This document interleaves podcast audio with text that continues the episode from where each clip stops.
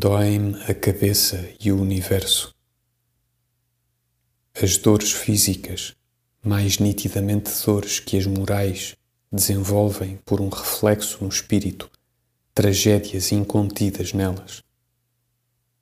Trazem uma impaciência de tudo que, como é de tudo, não exclui nenhuma das estrelas.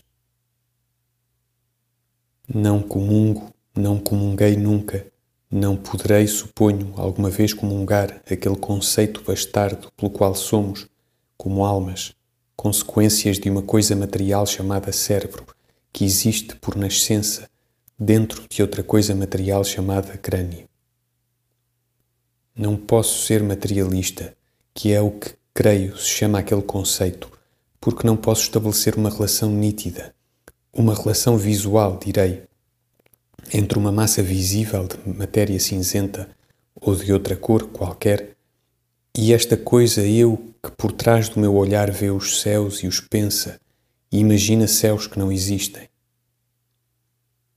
Mas, ainda que nunca possa cair no abismo de supor que uma coisa possa ser outra só porque não estão no mesmo lugar, como uma parede e a minha sombra nela, ou que depender a alma do cérebro seja mais que depender eu para o meu trajeto do veículo em que vou, creio, todavia, que há entre o que em nós é só espírito e o que em nós é espírito do corpo uma relação de convívio em que podem surgir discussões.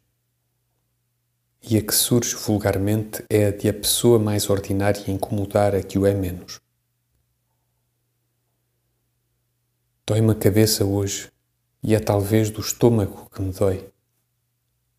Mas a dor, uma vez sugerida do estômago à cabeça, vai interromper as meditações que tenho por trás de ter cérebro. Quem me tapa os olhos não me cega, porém impede-me de ver. E assim agora, porque me dói a cabeça, acho sem valia nem nobreza o espetáculo, neste momento monótono e absurdo, do que aí fora mal quero ver como mundo. Dói-me a cabeça e isto quer dizer que tenho consciência de uma ofensa que a matéria me faz e que, porque, como todas as ofensas, me indigna, me predispõe para estar mal com toda a gente, incluindo a que está próxima, porém me não ofendeu. O meu desejo é de morrer, pelo menos temporariamente, mas isto, como disse, só porque me dói a cabeça. E neste momento, de repente, lembra-me com que melhor nobreza um dos grandes prosadores diria isto. Desenrolaria, período a período, mágoa anônima do mundo. Aos seus olhos imaginadores de parágrafos surgiriam diversos os dramas humanos que há na Terra e através do latejar das fontes febris erguer-se-ia no papel toda uma metafísica da desgraça.